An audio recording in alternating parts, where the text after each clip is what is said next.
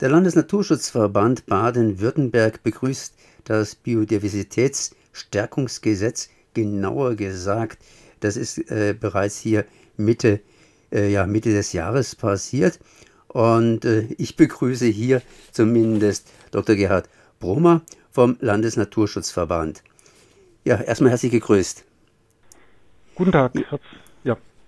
Weshalb ich das jetzt gerade mache, ich habe eine Presseerklärung rumgeschickt, sprich ihr, das heißt alle möglichen Umweltverbände, angefangen vom NABU und ihr wart natürlich auch mit dabei, weil er eins kritisiert, und zwar die Geschichte mit den Schottergärten, sprich äh, das Ganze ist hier praktisch über die Hürden gesprungen, das Gesetz damals, äh, aber die Schottergärten, die gibt es immer noch, da wollt ihr den Amtsschimmel ein bisschen in Trab setzen.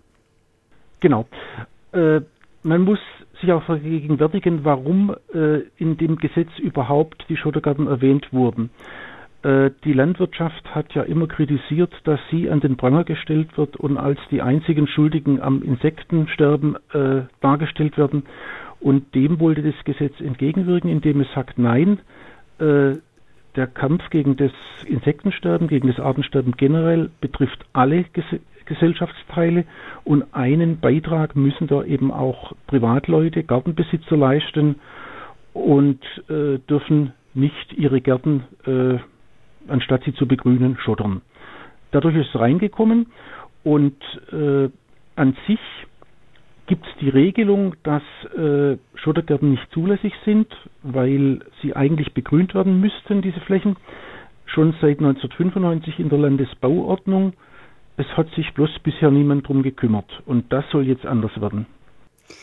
95 habe ich da gerade eben richtig gehört? Richtig, äh, 1995 wurde die Landesbauordnung neu gefasst und da wurde der Passus aufgenommen, Flächen auf Baugrundstücken, die keiner anderen zulässigen Nutzung dienen, sind zu begrünen. Und begrünen schließt eben die Schotterung aus. Das heißt, äh, da ist der Amtsschimmel aber schon ziemlich alt geworden und hat den ganzen Karren noch nicht hier aus dem, ja, sozusagen auf die Straße der Bewegung gebracht. Genau. Und da sind wir jetzt froh, dass Bewegung in die Sache reingekommen ist, dass zunehmend Gemeinden äh, das aufgreifen und ja, mal nachfragen, was, was passiert eigentlich in den Baugebieten, die wir ausgewiesen haben, dass Baurechtsbehörden jetzt aktiv werden und wir hoffen, dass äh, in den nächsten Jahren eine Entschotterung zu beobachten ist. Ich persönlich habe hier, ich wohne auch auf dem Dorf, schon Entschotterung erlebt. Das war dann so, das war also sozusagen ja, so eine nette Hofeinfahrt, eine schöne Hofeinfahrt, da war sehr viel Kies gelegen, im Prinzip sowas wie Schotter. Ähm, und das ist jetzt inzwischen gepflastert. Das ist aber wohl nicht gerade im Sinne des Erfinders. Äh, nein, nicht im Sinne des Erfinders. Äh, gesetzlich macht sich das fest an Flächen, die einer anderen Nutzung dienen. Wenn die gepflasterte Fläche genutzt wird als Kraftfahrzeugabstellplatz, dann ist es zulässig. Da wäre dann sogar auch feiner Schotter zulässig. Äh, der klassische Schottergarten hat aber keine andere Funktion. Da steht kein Auto drauf, da, äh, da wird nicht drauf Fußball gespielt, sondern der ist einfach da, damit, damit er nicht gepflegt werden muss. Und das wird explizit in der Landesbauordnung ausgeschlossen. Und wenn die Leute irgendwie ein bisschen kreativ sind? Äh, wenn Sie zwischen den Schotter in einem Umfang Bäume, Sträucher, andere Dinge einbringen, dass, ich würde mal sagen, mehr als 50 Prozent der Fläche grün sind, äh, dann ist das in Ordnung, äh, ist aber in vielen Fällen nicht der Fall. Äh, wenn Sie jetzt da künstlerische Gebilde formen mit verschieden geformt, gefärbtem Schotter, dann wird es spannend zu sein, ob man sagt, das ist ein Kunstwerk und damit eine andere zulässige Nutzung oder ob man sagt, nein, geht nicht. Aber das sind dann Grenzfälle. Die Masse der Fälle ist, denke ich, ziemlich eindeutig. Das heißt, es kann entsprechend spannend werden. Jetzt haben Sie vorhin schon angedeutet, was die Kommunen machen können, aber bisher heute nicht gemacht haben. Was können sie denn tatsächlich machen? Ich meine, die Leute sind ja auch irgendwo in den Kommunen gewählt und geben dann praktisch ihren ja, Angestellten Anweisungen, hier mal ein bisschen nachzuschauen. Und ein bisschen nachzuschauen heißt ja auch ein bisschen, ja, ein bisschen nachzuschauen. Das kann ja schon mal 25 Jahre dauern. Sollte nicht sein, ja. Also im Prinzip ist davon auszugehen, dass die meisten Leute nicht gewusst haben, dass es nicht zulässig ist.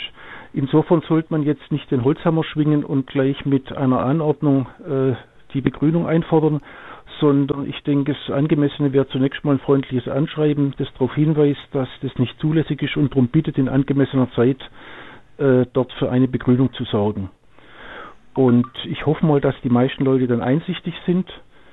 Äh, es kann aber schon so weit gehen, dass die Bauverwaltungsbehörde, das ist nur manchmal die Kommune, meistens ist es das Landratsamt, äh, letztlich in harten Fällen eine Anordnung erlässt und sagt, äh, bis zum so und so vielten ist diese Fläche zu begrünen. Das heißt aber dann auch, dass man praktisch das Ganze wieder rauszureißen oder abzutransportieren hat. Für den Schotter hat mich auch Geld ausgegeben, unter Umständen auch irgendeine Firma beauftragt, hier zu schottern und entsprechend war das mehr oder weniger, äh, sagen wir mal, so teuer. Ne? Äh, das ist richtig. Äh, man muss nicht unbedingt den ganzen Schotter abtransportieren. Äh, es würde auch reichen, den mit einer dünnen Erdschicht zu überdecken, dann wird es auch grün.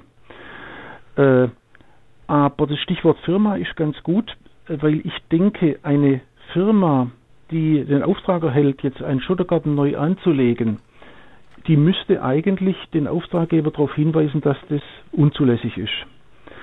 Wenn er es dann trotzdem Auftrag gibt, ist es seine Sache, aber wenn, wenn die Firma das nicht macht, dann kommt sie in die Mithaftung rein. Das heißt, wenn er dann tatsächlich später das wieder entfernen muss und das Kosten verursacht, äh, hängt die da auch mit drin.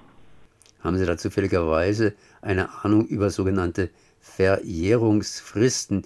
Beziehungsweise es gibt ja auch irgendwelche Firmen, die haben es nicht so lange durchgehalten, so diese 25 Jahre. Ja, Baurecht vermehrt, verjährt grundsätzlich nicht. Wenn äh, die Regeln, die im Bebauungsplan drinstehen oder in der Landesbauordnung stehen, sind auf Ewigkeit ausgelegt. Also solange es dieses Gesetz gibt, gelten die auch. Das heißt, es kann ganz schön interessant werden, was für kreative Möglichkeiten hier wohl gefunden werden, um eben entsprechend diese Auflage keine Schottergärten mehr äh, zu erfüllen. Dann würde ich mal sagen, danke ich mal für diese Auskünfte. Äh, das war Dr. Gerhard Bromer vom Landesnaturschutzverband Baden-Württemberg und der hat hier gesprochen zu den Forderungen, die sich jetzt äh, ja eigentlich schon seit 25 Jahren ergeben, dass die Schottergärten vor den Häusern äh, umgewandelt werden sollen in eben naturnähere ja, Landflächen. Merci.